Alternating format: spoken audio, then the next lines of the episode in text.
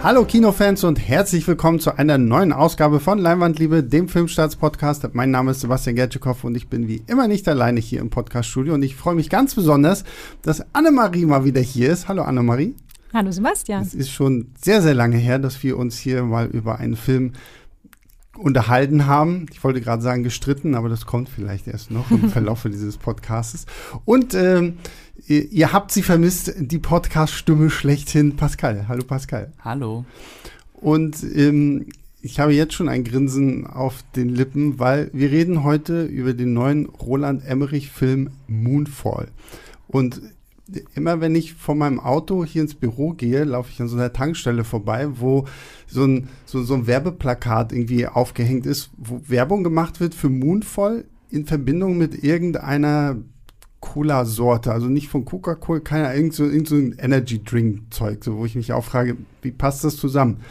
Und jeden Morgen, seitdem ich diesen Film gesehen habe, und immer wenn ich an diesem Poster vorbei, ich muss einfach nur lachen, weil mich dieses Poster automatisch an diesen total absurden Film erinnert, über den wir jetzt hier sprechen wollen, nämlich Moonfall. Und ähm, ja, ich, ich muss dazu sagen, ähm, gibt ja eine kurze Inhaltsangabe und ich bin ja immer vorsichtig, wie viel man spoilern darf, wie viel man in so einer Inhaltsangabe erzählen darf oder nicht, weil als ich ins Kino gegangen bin, ich kannte keinen einzigen Trailer. Es mhm. war mal erstaunlich, dass ich keinen Trailer zu kannte. Das Einzige, was mir so im Kopf lag, war, die Erde fällt, äh, nee, andersrum. Der Mond fällt auf die Erde und wir müssen es irgendwie stoppen.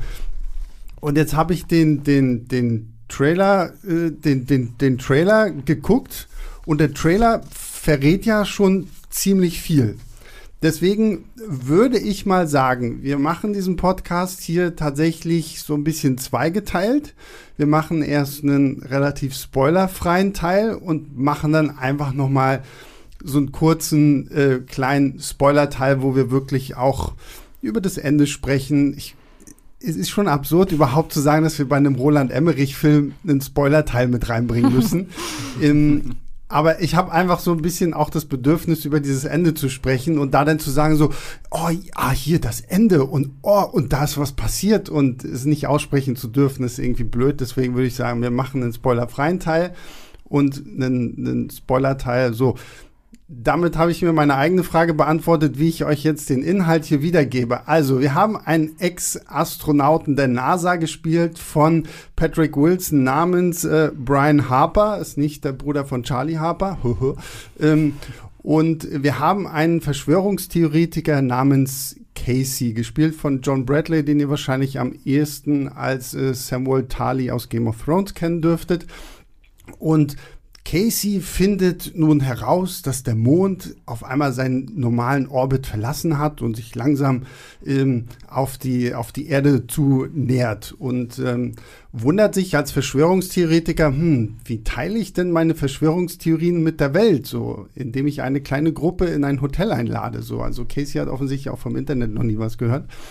Und gleichzeitig haben wir auch noch ähm, Joe Fowler gespielt von Haley Berry, die Direktorin von NASA, die das halt auch weiß. Und jetzt müssen diese drei irgendwie versuchen, das aufzuhalten, dass der Mond auf die Erde fällt. Und äh, dann gibt es noch Geschichten rund um die Familien dieser drei Protagonisten, die wir jetzt hier haben. Und äh, das ist so erstmal unser Film.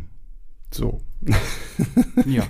Genau, eine, ein wichtiger Punkt dabei noch. Ich habe nämlich vorhin auch extra nochmal in das Pressematerial geschaut, um zu sehen, was ist denn offiziell bekannt und mhm. was ist da dann schon ein Spoiler. Und ähm, wie du auch schon gesagt hast, im Trailer wird ja schon relativ viel gezeigt. Es gibt ja eben auch noch die mysteriöse Kraft, die genau, ja dafür ja, gesorgt ja. hat, dass, also es ist halt diesmal nicht die Sonneneruption oder sowas, die die Katastrophe irgendwie verursacht. Das ist ja sonst mal immer so, wird ja gerne bemüht, sondern diesmal wird tatsächlich auch noch irgendetwas Mysteriöses. Also nicht nur Naturereignisse, Erderwärmung, ja. sondern genau, und über so diese Sci-Fi-Aspekt. Über diese mysteriöse Kraft reden wir dann auch mehr im Spoiler-Teil als jetzt hier im, im spoilerfreien Teil. Ähm, bevor wir irgendwie so allgemein an, äh, über den Film reden, wollte ich einfach mal so in die Runde fragen, wie steht ihr denn überhaupt zu einem Roland Emmerich? So, so was ist eure Beziehung zu Roland Emmerich, zu seinen Filmen? Fan, nicht Fan, so, oh mein Gott, Emmerich, ja, wieso muss ich in diesem Film? Äh, wie, wie steht ihr zu ihm? Also, ich kann sagen, ich habe jeden Roland Emmerich-Film gesehen. Auch bewusst, auch gewollt. ähm, ich muss aber sagen, dass ich inzwischen so der Auffassung bin, dass ich die früher als 12, 13, 14, 15-Jähriger total gerne geguckt habe. Sowas wie Godzilla oder natürlich auch Independence Day. Inzwischen hat sich das so ein bisschen gewandelt, weil mich diese weiß gar nicht so, so genau, woran es liegt, weil wenn man an 2012 oder The Day After Tomorrow denkt, die haben ja immer noch fette Bilder, also die wirken ja immer noch. Aber ich habe immer so ein bisschen das Problem, dass die Roland Emmerich-Filme in der ersten Stunde sehr unterhaltsam sind. Mhm. Und wenn dann seine Familiendramen aufgebaut werden, dann brechen die halt vollkommen äh, in sich ein. Und 2012 ist da ein Paradebeispiel eigentlich für. Äh, aber ich mag Roland Emmerich eigentlich grundsätzlich. Und hm. ich hatte auch Lust auf Moonfall. Amori?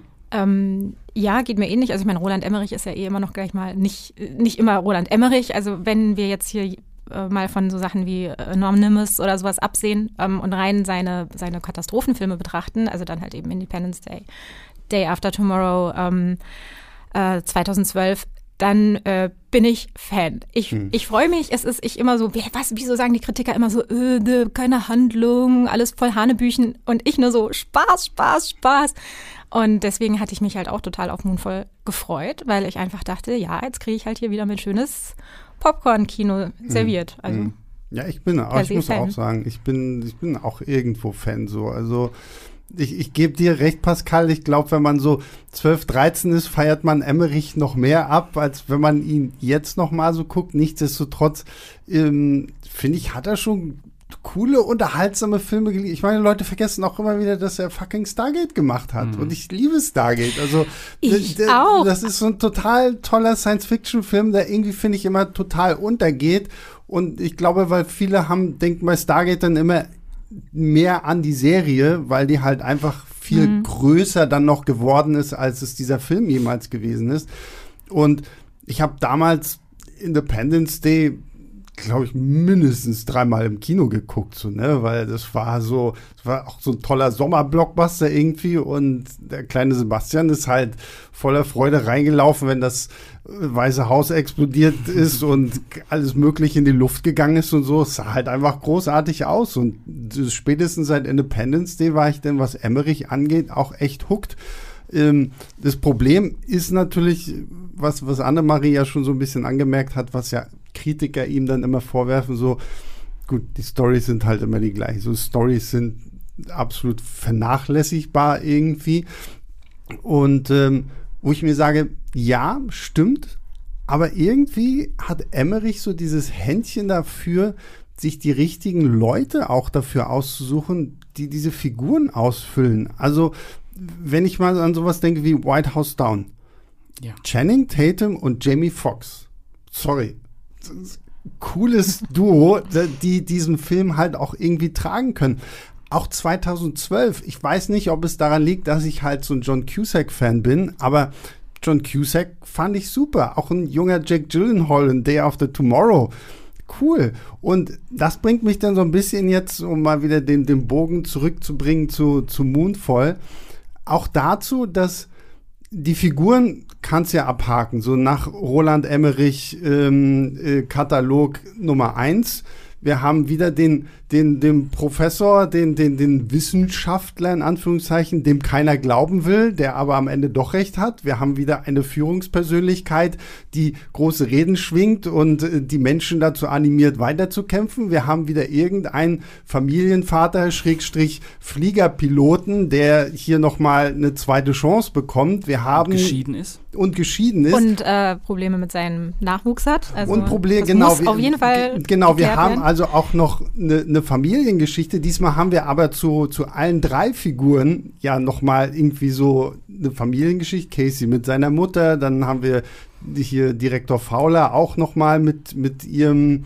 Mann und ihrem Kind und äh, da baut sich ja alles auf. Aber um das jetzt mal irgendwie auf den Punkt zu bringen, die Figuren fand ich zwar super dumm, aber die, Schaus aber die Schauspieler, die sie gespielt haben, also Patrick Wilson, Haley Berry und John Bradley, fand ich in diesen Rollen so sympathisch, dass ich denen gerne zugeguckt habe.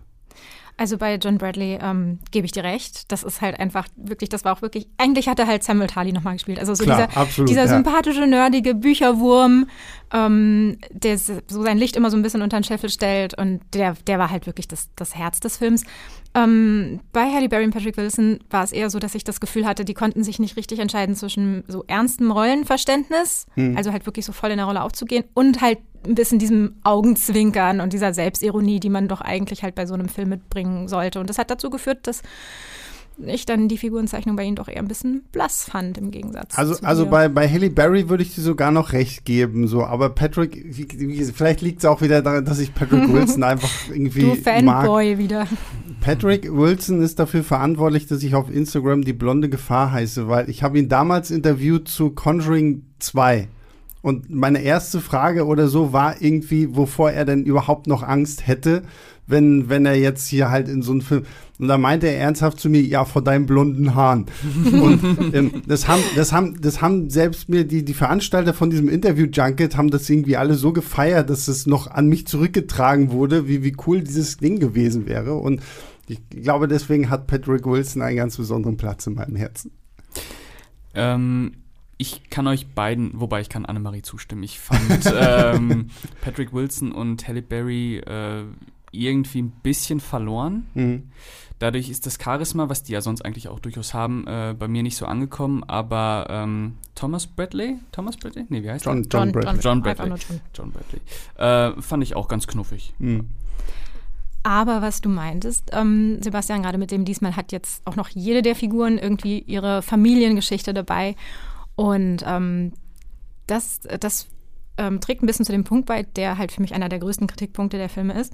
Ähm, ich hatte den Eindruck, dass Roland Emmerich diesmal den, seinen Kritikern und Kritikerinnen, die immer sagen, Typ, du kannst keine Drehbücher schreiben, du kannst irgendwie keine interessante Geschichte erzählen, deine Story passt auf den Bierdeckel, jetzt einfach mal zeigen wollte, nee, ich kann schon auch richtig ein Drehbuch schreiben. Harald, also Harald Kloser, mit dem er das geschrieben hat, Harald, wir machen jetzt mal ein richtiges Drehbuch. Und dann haben die halt einfach alles reingepackt, was irgendwie nicht bei drei auf den Bäumen war. Nicht nur einfach den schnörkellosen Katastrophenfilm, sondern noch Familiendrama auf allen Ebenen. Sci-Fi, Verschwörung, Vertuschung. Also die haben diesmal versucht, halt einfach wirklich eine Geschichte zu erzählen. Und das ist das, was es aber meines Erachtens halt bei so einem Film eigentlich gar nicht braucht und halt als Ballast das komplett jetzt runtergezogen hat, statt halt einfach die Welt untergehen zu lassen und äh, uns damit Spaß haben zu lassen, sollte da halt wirklich ums Verrecken einfach ständig immer noch eine Geschichte erzählt werden. Und da haben sie mich dann halt irgendwann verloren.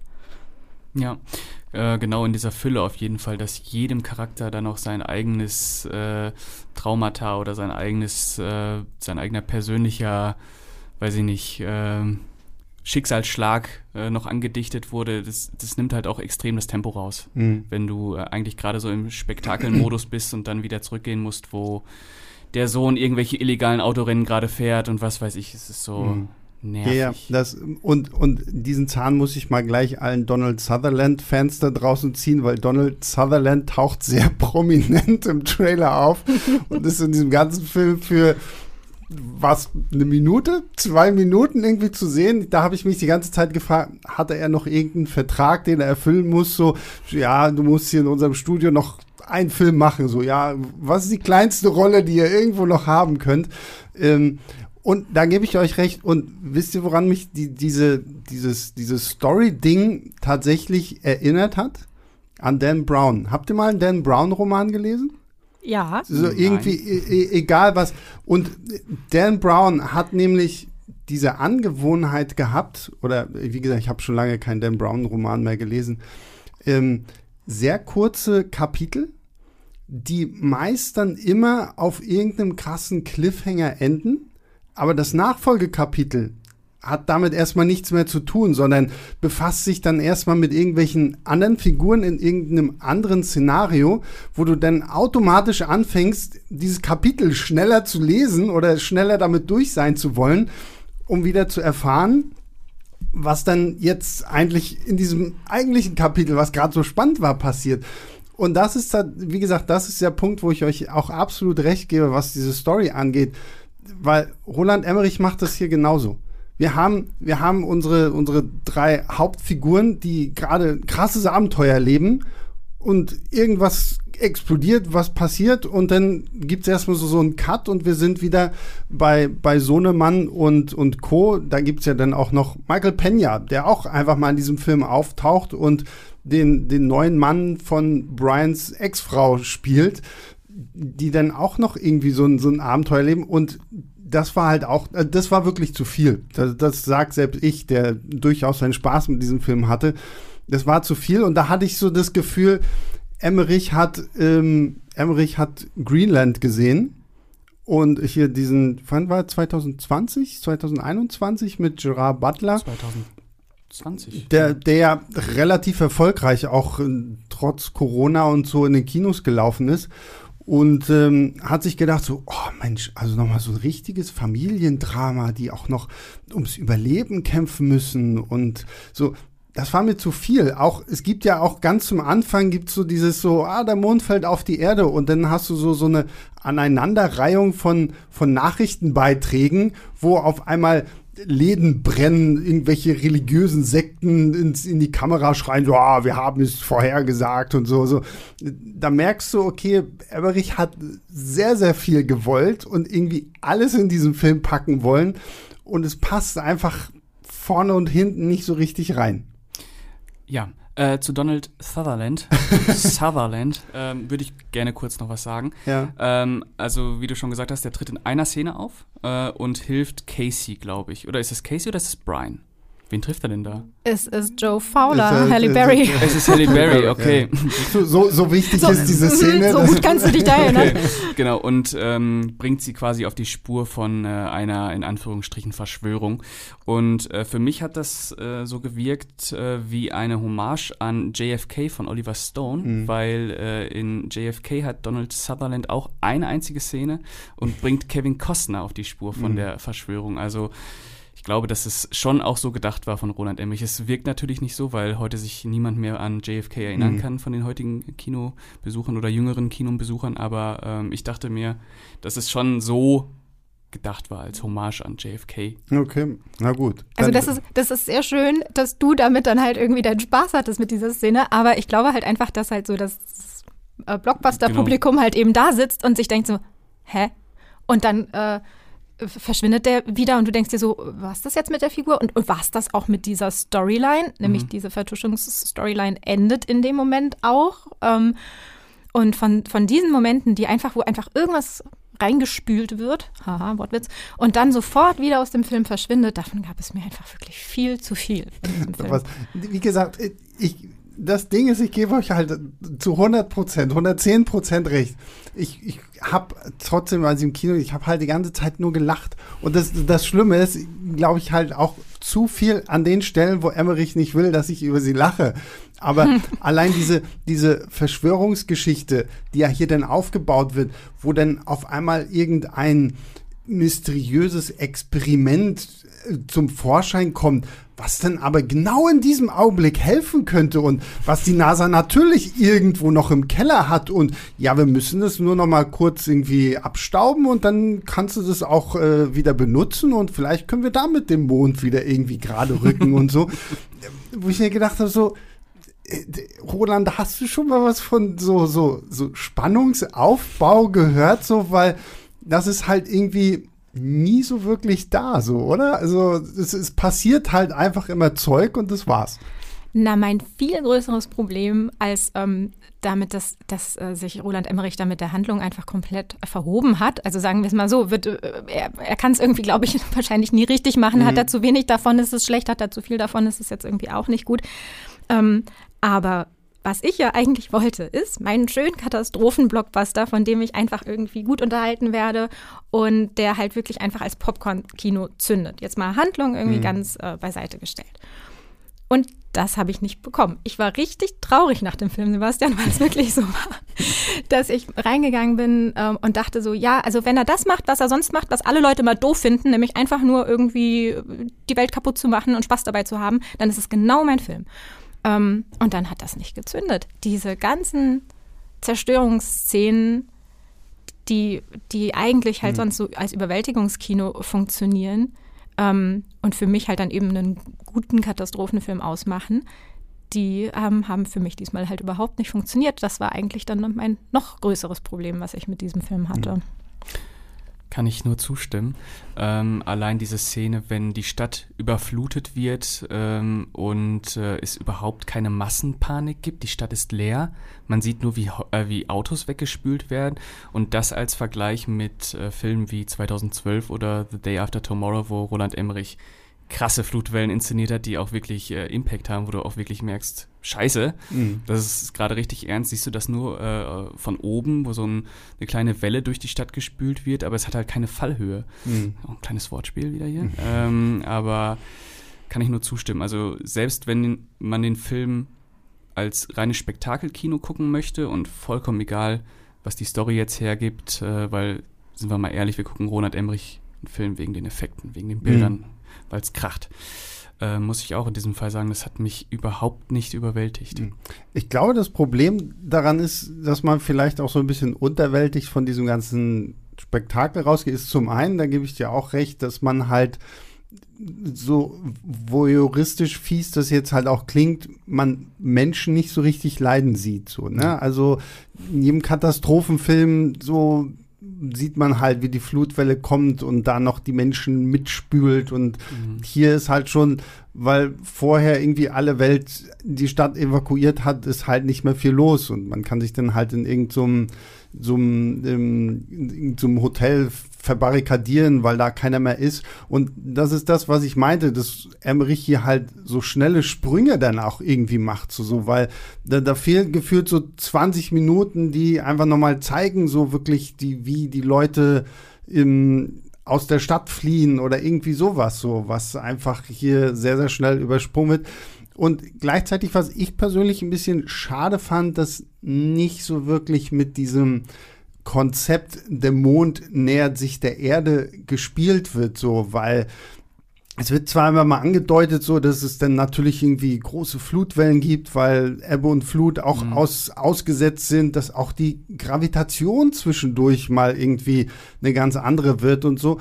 Und das deutet er halt hier und da mal in so einer Szene an, aber und, und gerade das hätte ja mal wirklich für ein bisschen mehr Spannung gesorgt. Vor allem, ich glaube, das hätte auch mal für ein paar coolere Actionsequenzen gesorgt, die, die so irgendwie auch besser funktionieren können. Es gibt dann irgendwie so eine Verfolgungsjagd, die hat mich so ein bisschen an ähm, diese Szene aus äh, dem dritten Hobbit-Film erinnert. Könnt ihr euch da noch an die Szene erinnern, wo ein CGI-Legolas über diese fallenden äh, Felsbrocken da ja, springt. Ja. Und sowas ähnliches versucht äh, Roland Emmerich hier auch mit seinem ähm, guten Sponsor Hyundai, glaube ich, war es, äh, um zu zeigen, wie toll Hyundai-SUVs sind. Und ähm, äh, wo ich mir gedacht habe, also hier hätte ich mir von ihm einfach ein bisschen mehr Kreativität gewünscht, was halt diese Szenarien an sich angeht, weil Flutwellen haben wir bei ihm schon gesehen, Eiszeit haben wir bei ihm schon gesehen und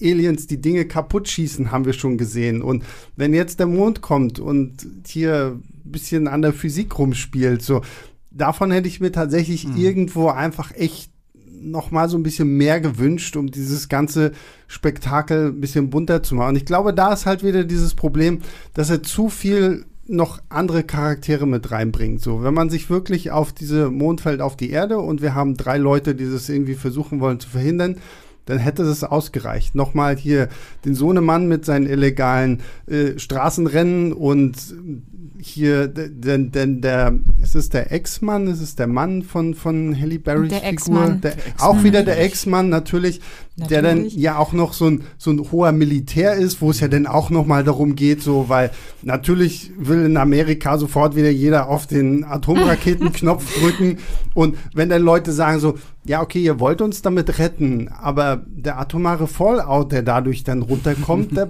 bringt uns dann auch um. So, also nichts gewonnen. So, ja, egal, wir wollen trotzdem den. Und das ist dann auch noch mal irgendwie so eine Story und und natürlich auch die demenzkranke Mutter von Casey. Und die Katze, um und die, die sich Katze. jemand kümmern muss. Stimmt, genau. Die Katze. Ähm. ist, ja, und, und da wird's dann einfach irgendwie zu viel. Und ich glaube, da hätte sich Emmerich halt wirklich auch noch mal ein bisschen mehr auf seine, seine Kernelemente konzentrieren sollen und dieses Spektakel irgendwo einfach wesentlich größer ausleben lassen können. Genau, also wirklich statt einfach halt dieses, ich hätte, ich wollte einfach nur sehen, oh, der Mond droht auf die Erde zu fallen.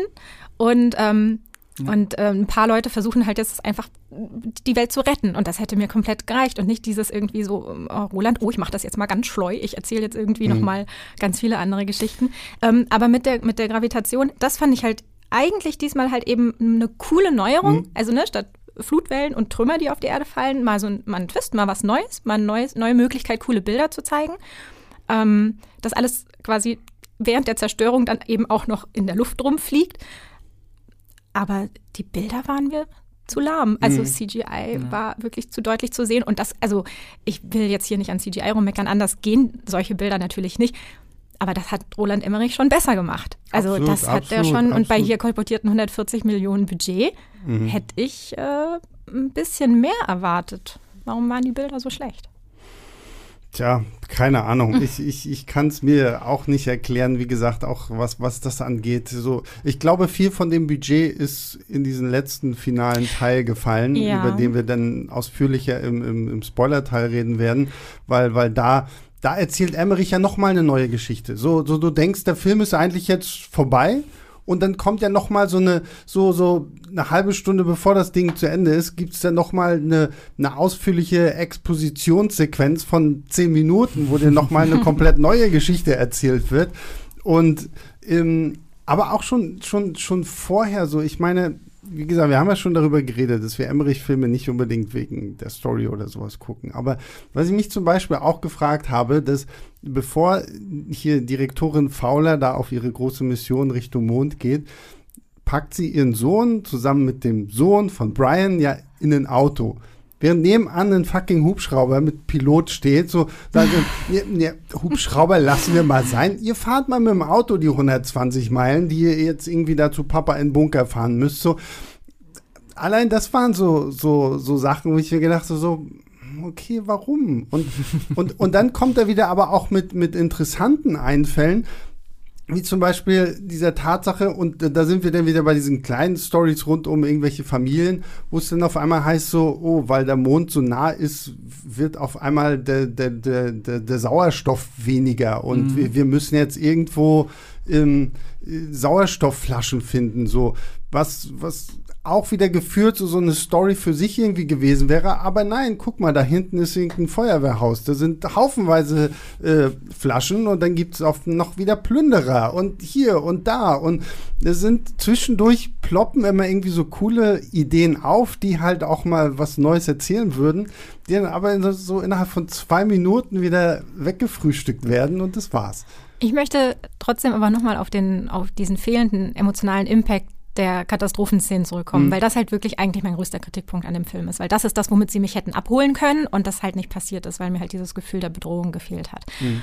Ähm, wie äh, Patrick schon gesagt hat, genau, also die Straßen sind leer. Äh, Entschuldige. Ich rede doch von Patrick Wilson. Nein, Ach so. Nein natürlich. Entschuldigung. ähm, dass, äh, dass da halt einfach niemand in den Straßen ist und eigentlich nur da, da schwappen Boote und, und Autos durch die Gegend und das war's. Und ich bin jetzt auf ein Interview mit äh, Roland Emmerich gestoßen, der gesagt hat, er glaubt jetzt eigentlich, er kann bessere Katastrophenfilme machen, weil er gelernt hat, dass es besser ist, nicht zu zeigen, wie Leute sterben. Das würde das effektiver machen und die Leute, also die Zuschauer, auch nicht so verstören. Und deswegen, oh, ja, das hat das für mich jetzt alles nämlich dann so ein bisschen in den Kontext gebracht. Ähm, er hat gesagt, so go as wide as possible, also geh so weit von den Details zurück, geh quasi citywide, also mm. quasi zeig einfach nur von oben, wie die Stadt kaputt geht, aber zeig nicht irgendwie im Detail, wie die Menschen bedroht sind, weil er meint, es macht ja keinen Spaß, Leuten beim Sterben zuzusehen. Er hat er seine vorherigen Filme nicht verstanden. Ich wollte gerade sagen, ist, hat er, kennt er seine eigenen äh, Filme und, nicht? Und ich so, ähm, nee, also natürlich ist es im Popcorn-Kino so, dass man sich jetzt nie wirklich daran weidet, wie Leute da jetzt sterben. Da geht die Kamera immer weg, das wird immer als Massenszene abgefrühstückt. Das ist, das ist schon klar. Aber jetzt hat er sich einfach entschieden, oh, ich zeige einfach lieber mal gar niemanden. Und ähm, und ich so, ja, aber wieso soll ich mich dann irgendwie von diesem Szenario bedroht fühlen? Ja. Das steht da, nichts muss, auf dem Spiel. Ja, was, ich meine, ich was, muss da hä? immer noch an, an Independence Day denken, diese Leute, die auf diesem Hochhaus da die, die, die Aliens willkommen heißen und dann kommt das Raumschiff, mhm. puff, bum, bum, alle weg und so.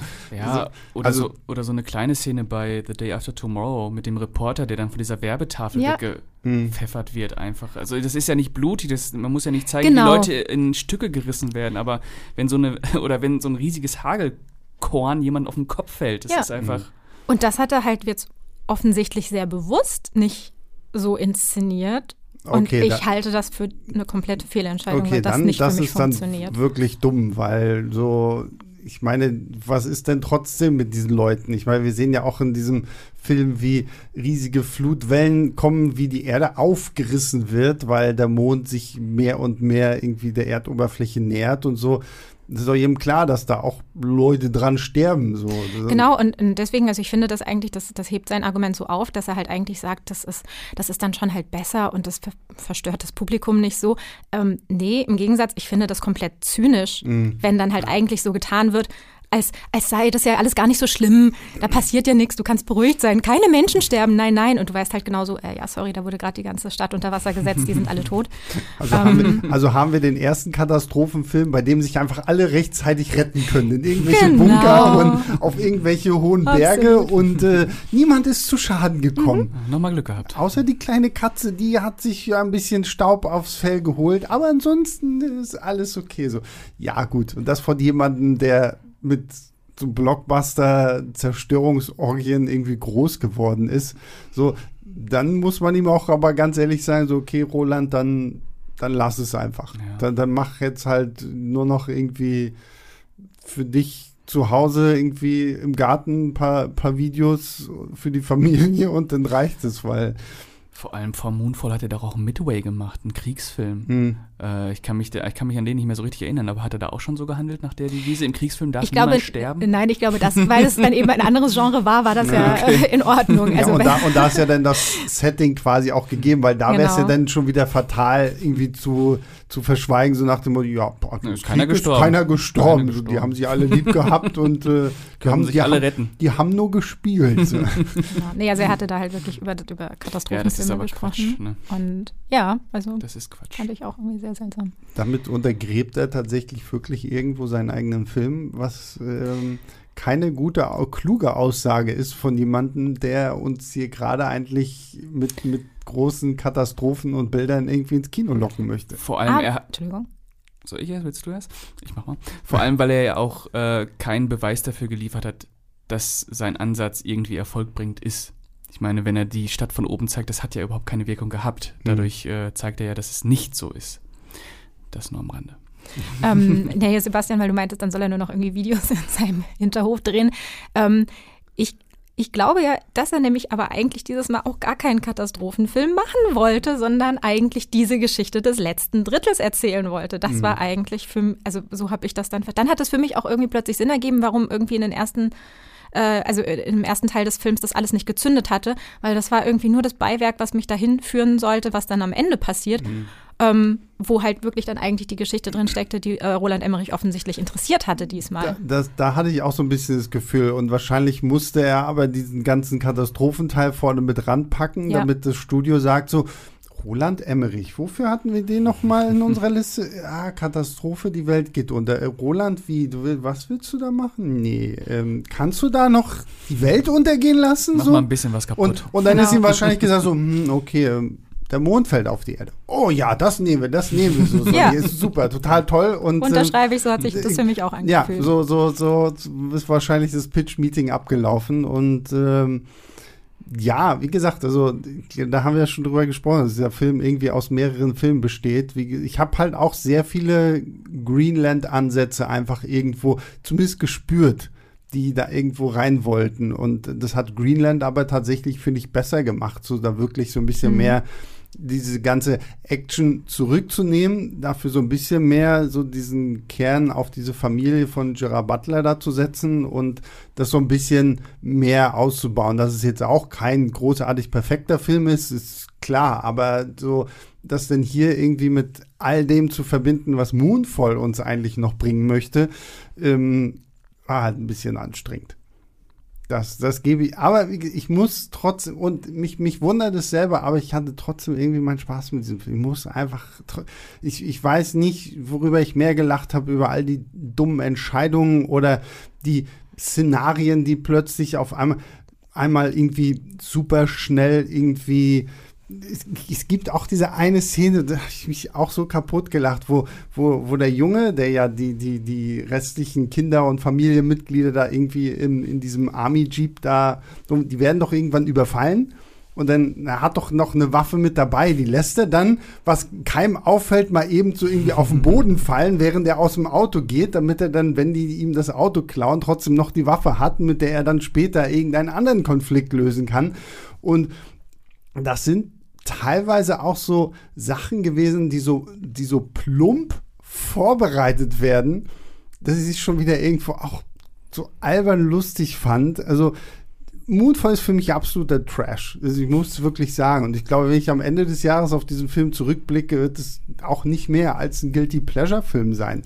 Aber dafür hatte ich Spaß. Und das Ding ist auch, ich bin auch mit diesem, äh, mit diesem Gedanken hier in diesen Podcast gekommen, weil ich genau wusste, ähm, ich werde euch zu 100 Prozent alles unterschreiben, was ihr hier sagt, was an diesem Film scheiße ist. So, es hätte mehr Bombast sein müssen. Einen die, Effekt auf dich aber gehabt, ja. irgendwie hatte ich, ich weiß nicht, ob ich an diesem Montag, als wir den geguckt haben, einfach gut aus dem Bett aufgestanden bin oder keine Ahnung was, aber ich mochte halt auch einfach so die, die, ich mochte halt dieses Dreiergespann, was wir da haben. Auch wenn Hilly Berry ein bisschen zurückgenommen war irgendwie, aber ich fand, die hatten eine coole Chemie. So teilweise haben mir auch so dieses Geplänk, gerade John Bradley. John Bradley ist Scene-Stealer in diesem ganzen Film. Können wir uns darauf zumindest ja. einigen?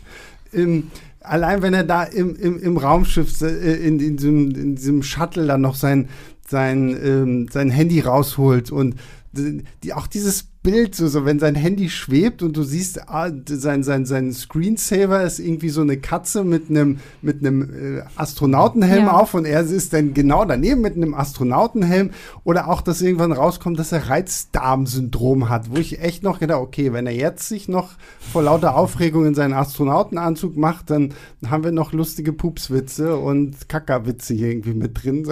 Aber all das, was du sagst, was du halt eben ähm, gut fandest und das für dich das unterhaltsam gemacht hat, das hat bei mir eben erst im letzten Drittel gezündet. Mhm. Da war dann der Trash-Faktor bei mir da. Mhm. Ähm, da war dann bei der mir äh, der ähm, Faktor äh, Lachen über absurde Szenen mhm. bei mir da. Und das ist ja das, was bei mir dann auch funktioniert. Also ich habe dann ja Spaß damit, wenn ich mir mhm. irgendwie an den Kopf fasse und denke so, what? Yeah, yeah. Ähm, und da war dann auch Dynamik, die Dynamik zwischen den Figuren besser, wo sie dann halt wirklich einfach nur noch zu dritt letztendlich jetzt endgültig alle anderen irgendwie mal hinter sich gelassen und dann im Raumschiff waren. Ähm, und es halt aber selbst und da aber da kommt dann wieder dieser Dan Brown Faktor. Das dann bist du in irgendwas Du und dein Dan Brown Faktor. Nein, weil mich das so so aufgeregt hat, weil dann dann ist bist du in diesem letzten Drittel, dann passiert mit diesen dreien im All irgendwas aufregendes aber Moment, wir haben ja noch Figuren auf der Erde, die auch noch irgendwelche krassen Sachen erleben müssen. Gucken wir doch erstmal, was die da machen. Wo ich mir jedes Mal gesagt habe, ich glaube, wenn du diesen ganzen Aspekt einfach rausschneidest, dann ist der Film 90 Minuten lang, da hat man, glaube ich, wesentlich mehr Spaß, als man es jetzt irgendwie damit haben kann. Ähm, ich würde mal sagen, wir kommen mal zum, zu, zu einem Fazit und dann gehen wir mal in den Spoiler-Teil über, damit wir über dieses letzte Drittel sprechen können. Ähm, äh, ja, Annemarie, du hast ja auch dann, wenn dieser Podcast rauskommt, auch schon die Kritik veröffentlicht, weil jetzt, wo wir drüber sprechen, dürfen wir erst offiziell noch gar nicht drüber reden. äh, was gibst du in Sternen und was ist so dein kurzes Fazit? Okay, warte mal, was? Der Podcast kommt, wenn ich die Kritik schon veröffentlicht habe? Okay, ja, Embargo ist schon gefallen. Gut. Ähm, ja, also äh, ich gebe zwei Sterne. Und ähm, hauptsächlich wegen des letzten Drittels, was mhm. nochmal dazu geführt hat, das Ganze halt dann überhaupt noch irgendwie rauszureißen. Ähm, mein Fazit ist, es ist eine, eine unausgegorene Mischung einfach von viel zu viel, was da irgendwie reingepackt werden wollte. Also da wollte, sollte Katastrophen Guilty Pleasure drin sein, aber eben auch Sci-Fi-Drama und irgendwie nochmal noch mal eine Verschwörungsgeschichte und ähm, äh, viel zu viel drin mit ähm, gleichzeitig aber halt einfach null Überwältigung ähm, sehr blass wirkenden Effekten. Ähm, und dann aber immerhin am Ende einem Twist, der das Ganze halt dann wenigstens noch mal ein bisschen rausgerissen hat, aber halt zu spät, um jetzt halt den ganzen Film hm. dann noch mal, noch mal retten zu können. Ja, kann ich mich äh, anschließen. Ungelenk, überladen, größtenteils uninteressant, äh, bis natürlich dann die letzte halbe Stunde kommt, wo man dann nochmal so ein bisschen äh, sich vor den Kopf packen darf oder einen Kopf packen darf. Aber ich würde auch zwei Sterne geben. Ich gebe drei Sterne. Also, also mehr gebe ich auch nicht, um Gottes Willen. Also das ist auch, ich hatte trotzdem meinen Spaß. Ich hatte auch vor diesem Twist im, im, im letzten Drittel irgendwie so ein bisschen einfach mit dieser Absurdität der Figurenzeichnung irgendwie mein Spaß. Das halt John Bradley ein Verschwörungstheoretiker spielt, der noch nie was vom Internet gehört hat, wo er eigentlich keine Ahnung, ein Podcast. ich meine, mittlerweile gibt es in jedem Film irgendjemanden, der einen Podcast hat, wo er seinen verschwurbelten Kram irgendwie loswerden kann oder sowas. Und dann so, ich gebe euch auch vollkommen recht, so dass vieles von der Action so ein bisschen unterwältigend war und äh, man da viel mehr einfach hätte draus machen können. Aber nach dem, was Annemarie jetzt auch erzählt hat, was ein Roland Emmerich selbst sagt und ähm, wenn man dann halt sieht, was im letzten Drittel passiert, was wahrscheinlich der eigentliche Film hätte sein sollen, was das Studio aber so wahrscheinlich einfach nicht alleine haben wollte, weil es eigentlich auch ein ziemlich dummer Plot ist, ähm, dann ähm, ist es natürlich wirklich auch unausgegoren, un, unausgeglichen, zu viel Zeug in einem Film, aber wie gesagt, die, die, die Dame, die mich nach dem äh, Film, da sind ja bei Pressevorführungen, sind ja immer so äh, nette Damen und Herren, die einen dann fragen, wie fandest du den denn? Und ich wurde halt auch angesprochen und ich meinte, ich fand ihn richtig doof. Aber ich hatte wahnsinnig viel Spaß dabei. So, und ich glaube, das ist echt so mein Fazit. So, das war für mich halt so Popcorn-Kino zum, okay, ich schalte jetzt mal Kopf aus und dann ist gut so. Das bringt uns jetzt zu einem Spoiler-Teil, wo, wie ihr vielleicht, wenn ihr schon von Anfang an mit dabei seid und nicht dabei eingeschlafen seid, weil manche Leute benutzen ja Podcasts auch zum Einschlafen. In diesem Fall, falls ihr schlaft, gute Nacht. Ähm, dann, ähm, dann wisst ihr, dass wir jetzt in diesem Spoiler-Teil wahrscheinlich hauptsächlich über das letzte große Drittel dieses Films sprechen werden. Und da können wir jetzt dann auch nochmal so ein bisschen darauf eingehen, dass ich total überrascht war, dass der Trailer das alles schon zeigt also wie gesagt, ich war, ich bin halt wirklich in diesen Film gegangen und dachte, der Mond fällt halt auf die Erde, weil, keine Ahnung, Asteroid ist eingeschlagen und hat ihn aus der Umlaufbahn geworfen. Aber das wird schon ja relativ früh im Film auch klar, weil wir haben ja äh, Brian Harper als Astronauten, der von irgendeiner Art Entität im All schon angegriffen wird, wodurch ja auch ein Astronaut das Leben verliert, so wo ich auch dachte, okay, bringen wir noch mal ein bisschen Gravity mit rein, so, weil warum nicht, ne? Das Stimmt. kann man ja auch noch machen.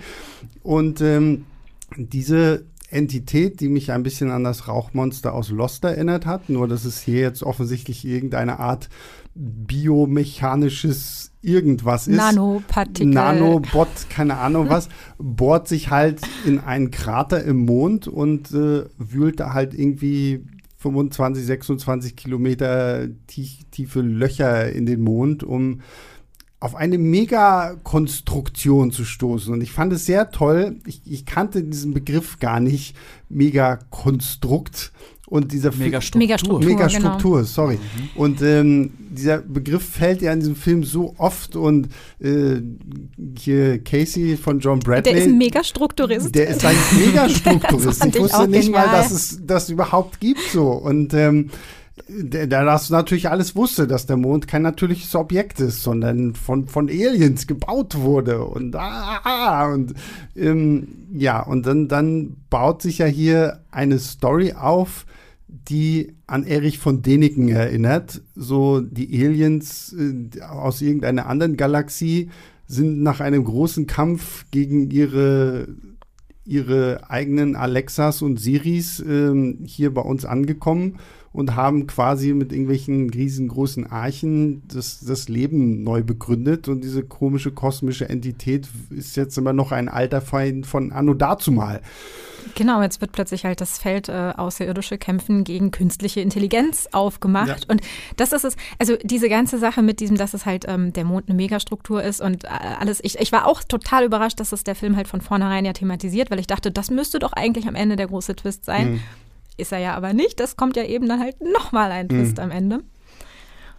Und verraten wir den jetzt? Ja, na, wir ja. sind voll im Spoiler-Teil. Also ähm, noch mehr Spoiler okay. geht es Also während das halt, also sowieso, am Ende funktioniert noch die Bilder für mich viel besser. Dann wird halt, also die fliegen dann in den Mond rein und es zeigt sich halt wirklich, das ist eine gigantische Sci-Fi-Konstruktion mit in blau gehaltenen Bildern, was bei mir immer gleich schon Sci-Fi-Feeling auslöst. Und ähm, ja, der Mond äh, wurde eben als Arche gebaut und zwar von quasi den Vorfahren von uns Menschen. Wir, wir, Menschen sind nämlich quasi gar nicht einfach so natürlich auf der Erde entstanden. Die, die Erde wurde ja, glaube ich, dann sogar von denen ja überhaupt erst noch dann künstlich hergestellt. Die haben dann da halt irgendwie hier den Urknall ausgelöst und sonst was, damit wir eine neue Heimat bekommen. Ähm, weil nämlich die Vorfahren der Menschen auf ihrem Ursprungsplaneten ähm, halt äh, von, von ihrer KI, die sie halt erstmal geschaffen haben, um sich das Leben zu erleichtern. Und dann wurde, hat die ein Bewusstsein, also naja, gut, sie hatte schon eins, sie war eine künstliche Intelligenz, aber hat in ihrem Bewusstsein dann nämlich festgestellt, äh, nee, ich will hier nicht irgendwie so einer mir, äh, mir, mir ähm, nicht ebenbürtigen äh, Art dienen. Ich, ich mach die mal sag, platt. Ich, ich sage ja, das ist Roland Emmerichs Kritik an Alexa, Siri und Co. So, oh, die werden uns alle übernehmen. So, ah. Und äh, Terminator, Terminator fand ich auch cool. Das muss ich ja auch noch in diesen Film packen. Ja, und also das war halt wirklich so, als dann halt enthüllt wurde, dass das eben nicht von irgendwelchen Aliens äh, ein Ge gebauter Mond ist, sondern dass es halt einfach die Vorfahren der Menschen sind und wir da halt irgendwie per Arche irgendwie verschifft wurden. Also die haben ja auch mehrere Monde gebaut. Ähm, Aber nur einer hat es ja geschafft. geschafft. Ne? Also diese, also diese äh, KI ist halt dann einfach durch das ganze Weltall geflogen und hat versucht, alle diese Archen zu zerstören und nur dieser eine Mond hat es halt irgendwie geschafft, da rauszukommen. Vielleicht, vielleicht ist das auch, ich habe mich die ganze Zeit so, weil diese, diese Monde, die sie dann da bauen, haben mich auch irgendwie immer so ein bisschen an den Todesstern bei Star Wars erinnert, mhm. wo ich dann auch noch gedacht habe, okay, komm, bring doch irgendwie einen Verweis, ja, in einer Galaxie weit, weit, in, in einer weit, weit, es war einmal, so, so, hier, hier, es war einmal. ja, und das war alles, das war alles so blöd, dass das einfach super funktioniert ja, hat bei mir. Ja, es war herrlich, es war Ich habe hab die ganze Zeit bei dem Punkt auch irgendwie immer so ein bisschen darauf gewartet, ob er irgend so ein Tie-In macht zu Independence Day.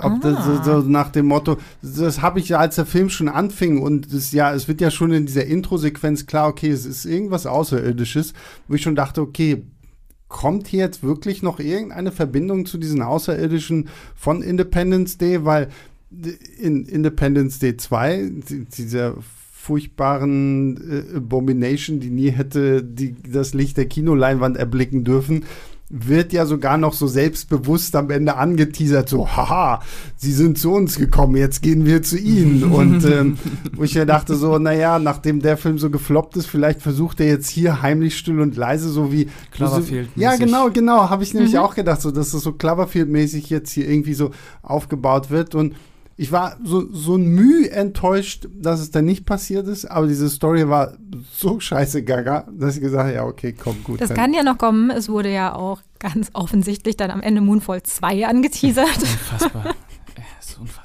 Das war aber sowieso auch irgendwie der Plan. Also ursprünglich hatte Emmerich das ja sogar als Trilogie geplant, ist dann aber, ja. Ähm, die Moonfall-Trilogie. Obwohl es hat einen schönen Klang, die Moonfall-Trilogie. Ja. Das klingt aber fast schon wieder mehr wie so ein äh, Vampir, ja, so Twilight-Ableger, ja, die Moonfall-Trilogie. so, wir treffen uns im Mondlicht. Ah. Ja, also wie gesagt, diesen, diesen, und da muss ja auch recht, also da hat man gemerkt, okay, also hier ist das Budget verschwunden. So, lange Zeit zeigst du uns irgendwelchen üblichen Scheiß, den mittlerweile jedes äh, mittelgroße Studio irgendwie besser hinkriegen könnte. Aber hier hast du auf einmal irgendwie, fand auch schon cool, als dann kommt, oh, im, innerhalb des Mondes ist ein weißer Zwerg, der mhm. halt als Energiequelle dient für dieses ganze Megakonstrukt, diese Megastruktur da, die sich dann auch mit diesen drehenden Kreisen und dann siehst du diese Container und so, so. Da ist so richtig mein Sci-Fi-Herz so aufgeschwungen, so. Und wir müssen ja auch nochmal sagen, ich glaube, das haben wir noch gar nicht erwähnt, sie fliegen ja in den Mond rein, um eine Bombe zu legen. Ne? Also das wurde, haben wir das überhaupt Das haben wir schon komplett Was war eigentlich die Rettungsmission? stimmt, das ist, das ist ja, stimmt, das ist ja, das ist ja die tolle, ähm, da hat er sich ja dann ein bisschen bei Matrix bedient, weil. Und Armageddon? Da, genau, ja genau, Armageddon wegen, wir fliegen dahin, um eine Bombe zu zünden. Matrix, weil es ist ja so, so ein EMP, also so ein elektromagnetischer Puls, der, mhm. der dieses, dieses mechanische Monster irgendwie kaputt machen soll. Und das ist halt das, was ich schon im, im nichts, äh, im, im spoilerfreien Teil meinte, was ich halt so geil finde, dass dann irgendwie so zum Anfang gesagt, ja, wir haben da mal dieses Projekt gehabt, so, ähm, ja, hier, das ist die Bombe. Und dann auch, ja, jemand muss euch erklären, wie die geht. Und dann gibt es so eine Tastatur. Ja, also zweimal den oberen Knopf drücken, dann ist es fertig, dann muss ich den unteren Knopf drücken, dann geht es los. So, muss ich dafür am MIT Physik studiert haben oder nicht? Aber als sie diese äh, EMP-Bombe ins Spiel gebracht haben, habe ich sofort gedacht, ja bitte, ich will die gezündet sehen und habe hm. dann so einen geilen Boba Fett-Moment erwartet, wo dann halt wirklich so bäm, diese Bombe sich da irgendwie ausbreitet mit ihrer, mit ihrer Schallwelle. Das sage ich jetzt natürlich irgendwie vollkommen falsch. Ähm, aber ihr wisst schon, was ich meine. Also nicht einfach nur eine Explosion. Äh, ja, diese Bombe wurde dann letztendlich leider nicht äh, gezündet. Ähm, wie ja, gesagt, doch, doch, die wurde, wurde gezündet. Ja, klar, Ach du Scheiße. Natürlich, geht doch am Ende da geht doch der Casey, Casey, macht den Bruce Willis. Macht doch den Bruce Willis von Ach, Armageddon. Ja, ja, ja, stimmt. Ähm, es ist ja, aber der, der, oh Gott, seht ihr, also so, so ja. viel ist da irgendwie vom Plot hängen geblieben. Ähm, aber der, der macht ja damit quasi nur die, nur diese äh, KI-Nanobot-Rauchwolke, genau. ja, Lost weil, Monster kaputt ja, und genau, der, die Arche bleibt ja. Gut, ja. ja. Ja, das andere ist alles gut. Und, okay. und, und das ist auch so dieser Punkt, da, da kommt der, da wird ja in diesem Film, das wird ja dann auch schon noch viel früher, wird ja dann noch so diese ganze Mondverschwörungsgeschichte mit eingebaut, wo ja dann auch erzählt ja, erinnerst du dich noch an Apollo 11? Da waren ganze zwei Minuten Funkstille, so da, da weiß niemand, was ist. Und wo, wo, wo ich schon in meinem Stuhl saß, so, oh ja, komm, gib mir mehr Mondverschwörung. Ich liebe mhm. diese ganzen Mondverschwörungstheorien und ich liebe Filme, die sich darum drehen. So, es gibt diesen einen Film mit, mit äh, Rupert Grint, glaube ich auch. Heißt der, glaube ich, irgendwie Moonwalker oder so? Also ähnlich wie dieser tolle ähm, äh, Michael Jackson-Film, ähm, wo es gen genau halt auch, wo sie halt diese Theorie auch irgendwie aufgreifen. Das ist ein ganz cooler Film eigentlich, so, dass halt sie jemanden suchen, der die, die Mondlandung faken soll und so. Und ich mhm. meine, das, das haben wir ja auch bei, äh, bei Bond und sowas alles. Dann kann ich dir übrigens auch mal Unternehmen Capricorn empfehlen. Ja, Stimmt, ja, ja, der ist, der ist auch toll. Und ähm, und, und ich, mag so, es gibt ja auch diese Fake-Dokumentation, dass das Kubrick das mm, eigentlich gemacht hat. Die ist mm. auch großartig. Ich vergesse immer wieder, wie sie heißt, aber sie ist wirklich sehr, sehr toll. Und als das hier dann auch noch so mit eingreift, in Verbindung auch mit, mit ganz, mit Casey, so, ja, das ist eine Megastruktur, oh, so dass ich so, boah, ja, geil, geil, geil, geil, geil. Und dann zögert der Film ist halt so, ich, ich finde, Emmerich hätte das viel früher einfach noch deutlicher machen sollen und sich wirklich mehr auf diesen total gaga-Banane Sci-Fi-Aspekt viel früher konzentrieren müssen. Dann, dann hätte ich auch noch mehr von dem ganzen Schrunz irgendwie. Genau, äh, also deswegen war es halt so, dieses, deswegen fühlte sich dieses Katastrophenfilm-Label dann mhm. darauf halt eigentlich so falsch an, weil man ganz oft den Eindruck hatte, da ist eigentlich eine andere Geschichte dahinter. Da soll jetzt irgendwie diese ganzes, dieses mhm. Mondgeschwurbel und die Vertuschung und ähm, mhm. so eigentlich mehr im Vordergrund ich, stehen. Ich glaube, das ist aber auch echt bei mir so ein bisschen der Punkt, warum ich diesem Film letztendlich trotzdem mehr abgewinnen kann, weil mich dieses letzte Drittel halt auf so eine dumme Art und Weise nochmal so extrem abgeholt hat, dass ich gesagt habe, so, vorher war auch noch was? Ah, ja, stimmt, ja, egal, aber Aliens und künstliche Intelligenzen und hast du nicht gesehen und und da, da gebe ich dir auch recht, Annemarie, was du vorhin schon meintest, dass da dann auch die, die, die drei halt einfach nochmal so viel besser funktionieren, weil dann geht sie auch nochmal, dann werden sie auch kontaktiert und äh, dann sieht der eine seinen Sohn, der andere seine Mutter und keine Ahnung was. Das ist ja, ist ja dann danach nochmal, nachdem sich Casey äh, geopfert ja, hat. Ja, das er steigt ja dann in so eine höhere Dimension auf. Des, deswegen hatte ich schon komplett vergessen, dass die Bombe gezündet wurde, weil er hat sich zwar geopfert, aber er existiert ja immer noch. Ja, genau. Weil der, der die haben sein Bewusstsein gescannt. Ganz schnell, ganz schnell mal noch so, so Aber das ist, da habe ich wirklich so gefeiert, als es dann, dann wird ihm ja quasi seine Mutter projiziert, mhm. die ihm erklärt, das dass er jetzt, er ist jetzt Teil des Mondes. Mhm.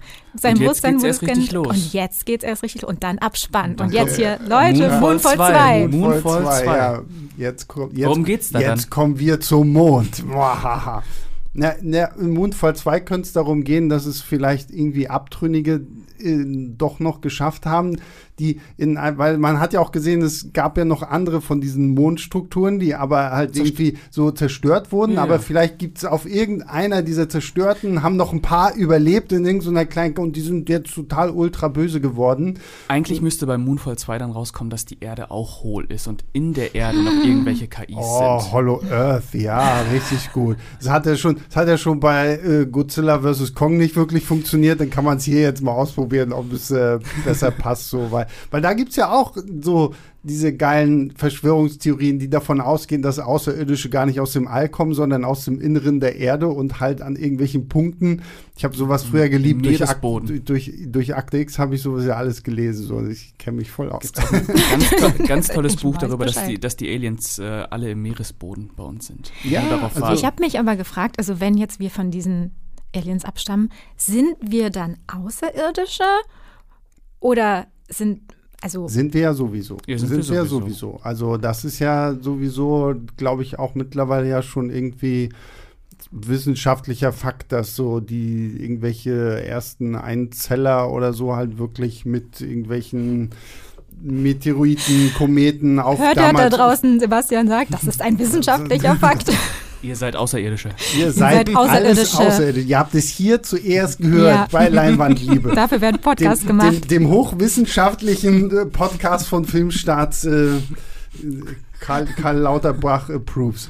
ähm, ja, also ist, wie gesagt, also die, dieser ganze letzte Teil, wo ich mir auch gedacht habe, so, warum wird das nicht eher der Film so. Aber das ist natürlich dann auch wieder so der Punkt, wo, wenn man sich das auf dem Papier durchliest, sagt so, Roland, was hast du geraucht mit deinem Ehemann irgendwie zu Hause? Wie, wo, woher kommt das jetzt so? Was zur Hölle passiert hier gerade? Aber äh, wenn Moonfall, was ich nicht glaube, super erfolgreich wird, können wir uns darauf einstellen, dass bei Moonfall 2 halt die volle Vision von äh, Roland Emmerich kommt. Ich glaube, dann sagen sie ja, komm, mach einfach. Ich bin neugierig aber, aber, auf die volle Vision von, ja. von Roland. Aber, aber, glaubt ihr, dass der, ähm, dass der floppen wird?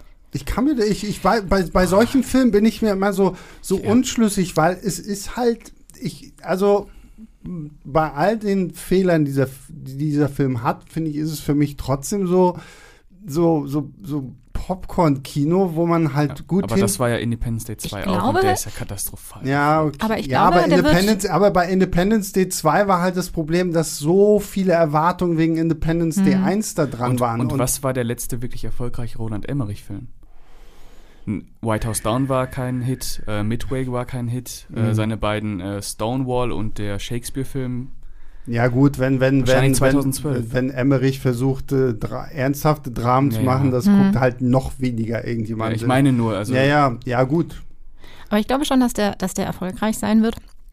Ähm, also man merkt schon, es gibt schon so einen gewissen Bass jetzt schon um den Film. Also die Leute haben irgendwie Bock darauf. Ich glaube, die Leute haben auch vor allem jetzt Bock darauf. Der kommt halt einfach zu einer richtigen Zeit. Die Leute wollen ein bisschen Eskapismus im Kino. Ja, die Frage ist nur, wie lange sie Bock und, drauf haben. Ähm, ja gut, ja. das muss man halt. Aber was halt, was ich dann, also ich meine, die werden halt einfach leider, finde ich, unter so ein bisschen falschen Versprechungen halt irgendwie auf diesen mhm. Film aufmerksam gemacht. Also was mhm. wir jetzt hier schon jetzt sehr lange er erläutert haben, dass es eigentlich so tut, als sei es ein Roland Emmerich Katastrophenfilm und dann aber sich halt eigentlich als was anderes entpuppt. Das heißt, es könnte dann wenn die Leute ins Kino gehen, ein bisschen zu, zu Enttäuschung oder Irritation zumindest halt führen. Aber das und, Interesse und ist erstmal da. Und zu schlechter Mundpropaganda ja. dann halt auch. Ne? Und, und, und, die schlechten Kritiken, die kommen werden. Mhm. Naja, gut, muss man, muss man Aber als, als ob die Kritiken bisher die Leute davon abgehalten das hätten, stimmt, sich Roland Emmerich-Filme anzugucken. Ich, ich, also. merke, ich merke auch, das merke ich ja auch zum Beispiel auf YouTube, wenn ich sage, ja, der Film ist scheiße, dann, dann also mich, mich zieht sowas dann eh immer eher dahin zu sagen, okay, dann gucke ich mir das jetzt mal an, um zu gucken, ob Annemarie überhaupt richtig äh, die, die äh, Kritiker die, hier, ne, weiß doch nix. die weiß doch nichts. Ja, die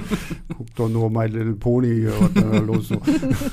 Und ähm, ja, ich bin Und ich bin halt vor allen Dingen auch gespannt, weil wenn man sich wirklich mal so die Trailer-Kampagne halt, wie gesagt, das war halt mein Vorteil, keine Ahnung, ich hatte halt die Trailer nicht gesehen und ich hatte jetzt, weil ich halt auch ein Video zu dem Film gemacht habe für YouTube, mir die Trailer angeguckt und in den Trailern ist halt auch sehr, sehr prominent dieses, es gibt da diese außerirdische Kraft und es ist offensichtlich wirklich was und dafür wird mir diese außerirdische Kraft zu wenig dann halt gezeigt. Also wenn ich diesen Trailer vorher gesehen hätte, wäre ich noch mehr enttäuscht, dass diese, dieses außerirdische Rauchmonster nicht irgendwie so wirklich so der große Hauptprotagonist ist, sondern nicht wirklich erstmal nur den Moonfall an sich habe, bevor dann der ganze Sci-Fi-Aspekt losgeht. Vor allem, das kann sich ja auch noch so super verwandeln. Das kann ja so ja, richtig Tentakeln bekommen ja. und so. Da kann man ja richtig was draus machen. Ja, also Moonfall, Moonfall 2, mal gucken. Vielleicht, ja. vielleicht greift Netflix das auf und dann kriegen wir Moonfall 2 als äh, Netflix Direct-Film oder irgendwie so. 250 Millionen. ja, genau. Alles machen. Mach Ey, alles. Komm.